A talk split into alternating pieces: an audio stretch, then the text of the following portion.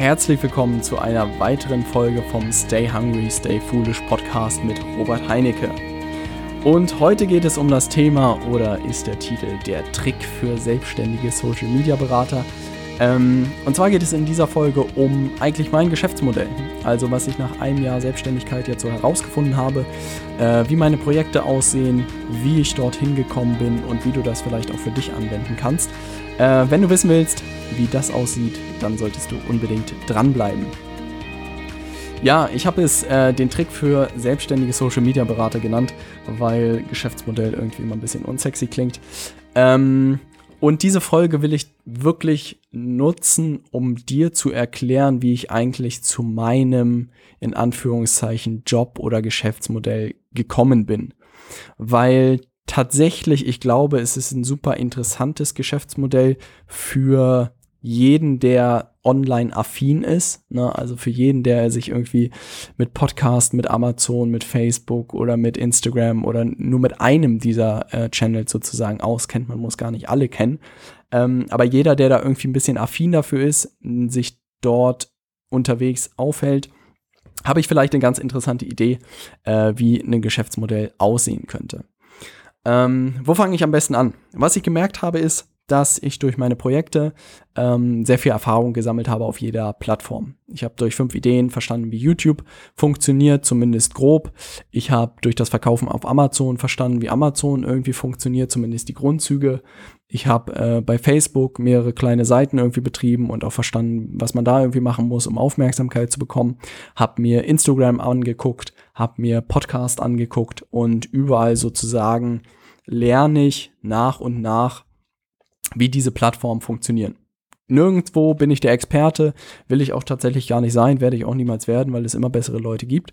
Aber was ich gemerkt habe, diese Übersicht und diese Bandbreite äh, verstanden zu haben und zu verstehen, ist schon so extrem wertvoll, weil ähm, es einfach wenig Unternehmen gibt, und das ist das, was ich im Gespräch mit, mit Leuten aus Unternehmen rausgehört habe, die alle noch nicht verstanden haben, was damit eigentlich möglich ist.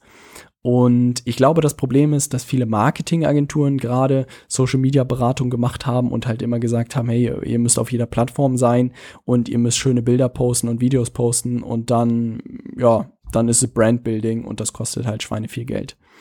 Wo ich aber immer viel, viel mehr hingekommen bin, ist, dass ich gesehen habe, dass man diese ganzen Social Media Plattformen ähm, auch nutzen kann, um tatsächlich Kunden zu gewinnen. Ähm, und das hört sich immer so irgendwie so alt und altbacken an. Am Ende eher die Kunden zu sich kommen zu lassen, die wirklich auf die Produkte und Dienstleistungen von einem Bock haben. Also der Ansatz im, im digitalen Vertrieb meiner Meinung nach ist ein ganz anderer als beim klassischen Vertrieb.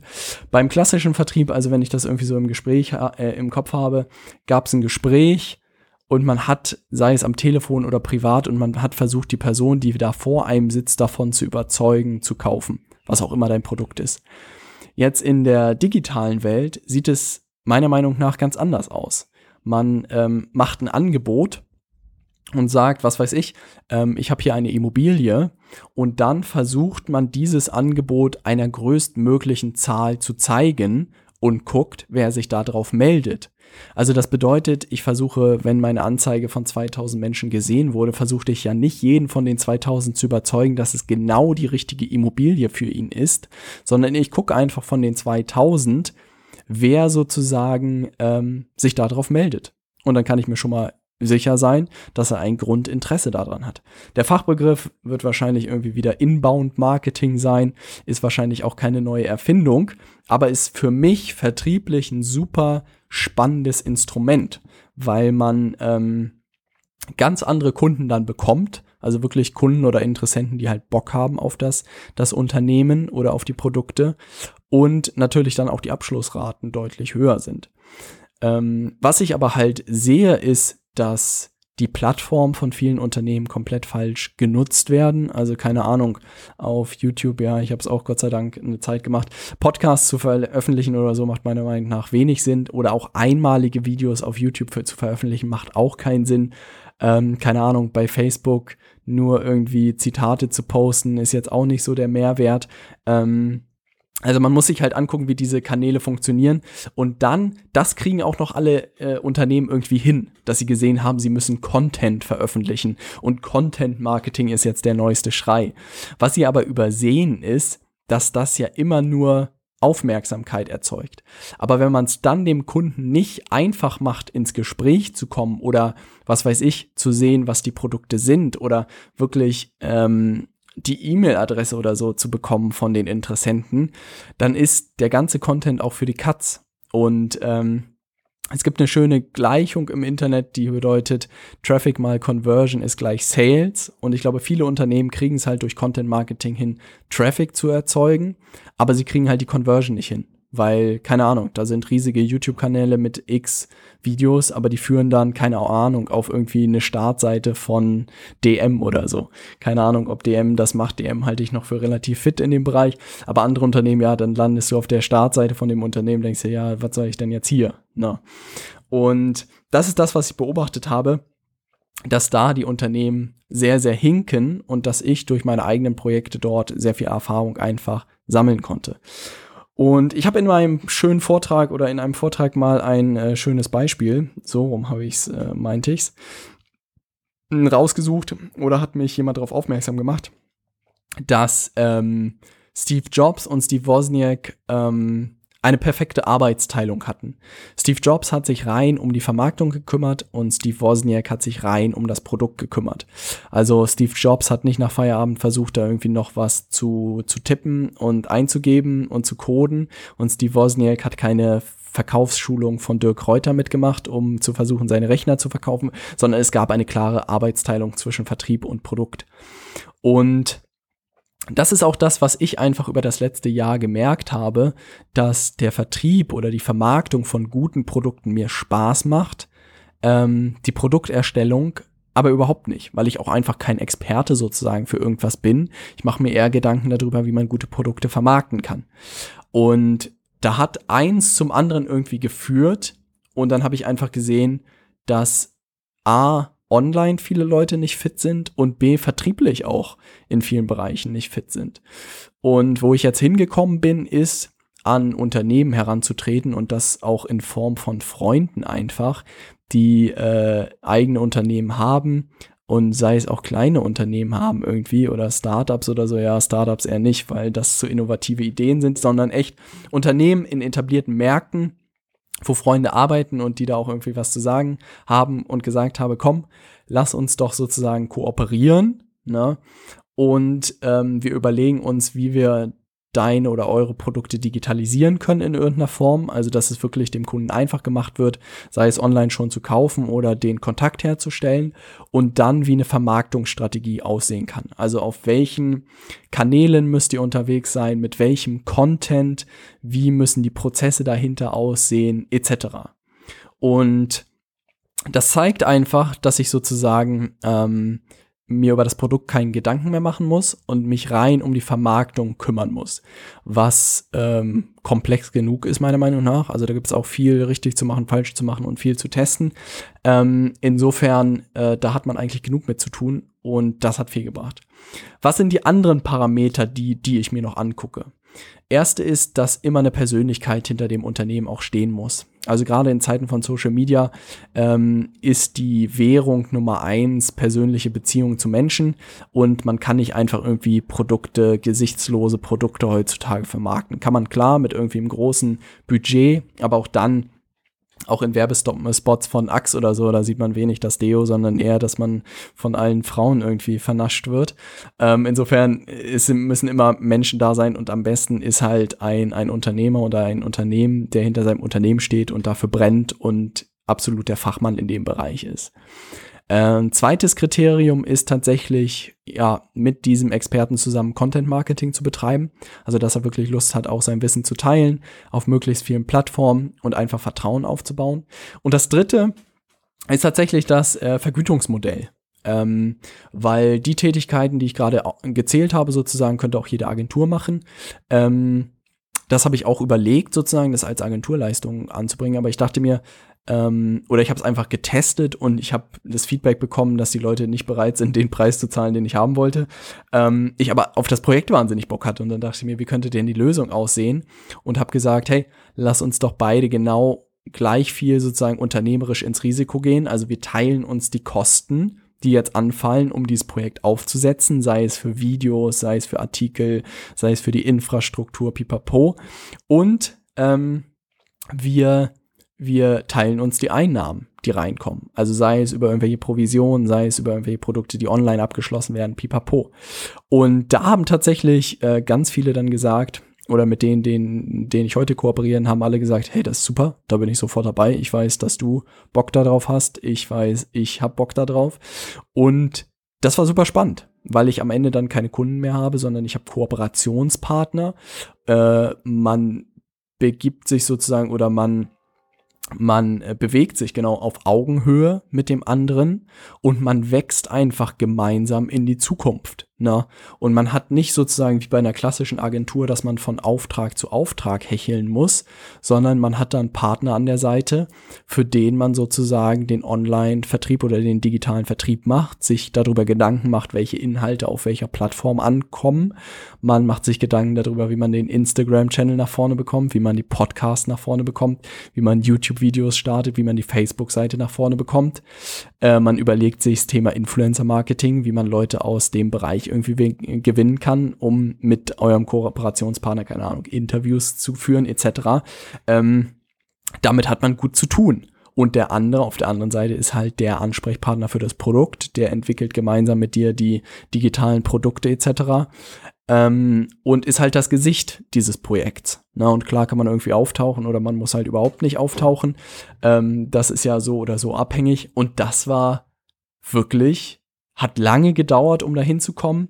Ähm, Gerade dieses über alle Plattformen ist das, was ich immer haben wollte, was ich bei Amazon zum Beispiel vermisst habe. Ähm, dann, dass ich mir keine Sorgen um Produkte machen will, äh, kommt da zusammen. Und dass ich halt nicht diese klassische Dienstleistungsvergütung habe, dass ich von Auftrag zu Auftrag hecheln muss. Ne? Und so stimmen plötzlich wirklich alle Parameter. Und was ich dann halt noch überlegt habe, ist, ähm, dass wenn man diese Instrumente ähm, beherrscht, man natürlich immer noch gucken kann, in welchem Bereich man das macht. Also macht man das völligen Nischenmarkt für Angler-Equipment, also sucht man sich einen äh, Hersteller für Angel-Equipment und versucht den online zu vermarkten, oder geht man halt in den Massenmarkt und macht das für Immobilien. Und in der letzten Woche hast du ja die Case Study gehört. Im, im Immobilienbereich und tatsächlich habe ich überlegt, wo habe ich sozusagen die größten Märkte und versuche natürlich in den Bereichen Experten zu finden oder Kooperationspartner zu finden, mit denen ich das sauber sozusagen aufsetzen kann oder bestenfalls wirklich Unternehmen zu finden, mit denen ich das aufsetzen kann. Also mit den Leuten, mit denen ich jetzt zusammenarbeite, sind das meiste oder kooperiere, sind das meiste Unternehmen wirklich, die schon offline ihr Geld verdienen ne? Und die erste Schritte im Internet gemacht haben, aber halt nicht genau wissen, wie es funktioniert und denen helfe ich jetzt, ne? Ähm, und ich sehe nämlich sehr, sehr viele Leute, die irgendwie so den Quereinstieg in die Online-Welt gemacht haben, sei es über Amazon, sei es über den ersten Podcast, sei es über eine Facebook-Seite, sei es über einen Instagram-Channel. Und die alle Leute, die das sozusagen können und wenn du dazugehörst und da fit bist, dann äh, guck dir dieses Geschäftsmodell mal an weil meiner Meinung nach könnte das super interessant sein. Du hast eine saubere Teilung zwischen Online-Vermarktung und zwischen ähm, den Produkten. Du hast eine coole Vergütung meiner Meinung nach und du musst halt die, die richtigen äh, Kooperationspartner finden, denen du auch menschlich sozusagen vertraust. Was ich dir schon sagen kann, ist, dass es mehr Nachfrage geben wird, als du Angebot hast, weil super wenig Leute am Ende auch wissen, wie ein Podcast funktioniert. Ähm, und das ist mir erst bewusst geworden und in den nächsten Jahren wird halt online immer wichtiger werden. Und wenn du da fit bist, dann lernen die anderen Kanäle auch noch, entwickel dich da immer weiter und such dir gute Kooperationspartner. Das ist meiner Meinung nach echt das beste Modell, was man im Moment, wenn man als Berater in dem Bereich irgendwie unterwegs ist oder gerade gestartet ist, was man äh, machen kann. Die Frage war noch von äh, Sina vom äh, Girl Meets Business Podcast, mit der ich gerade ein Interview hatte.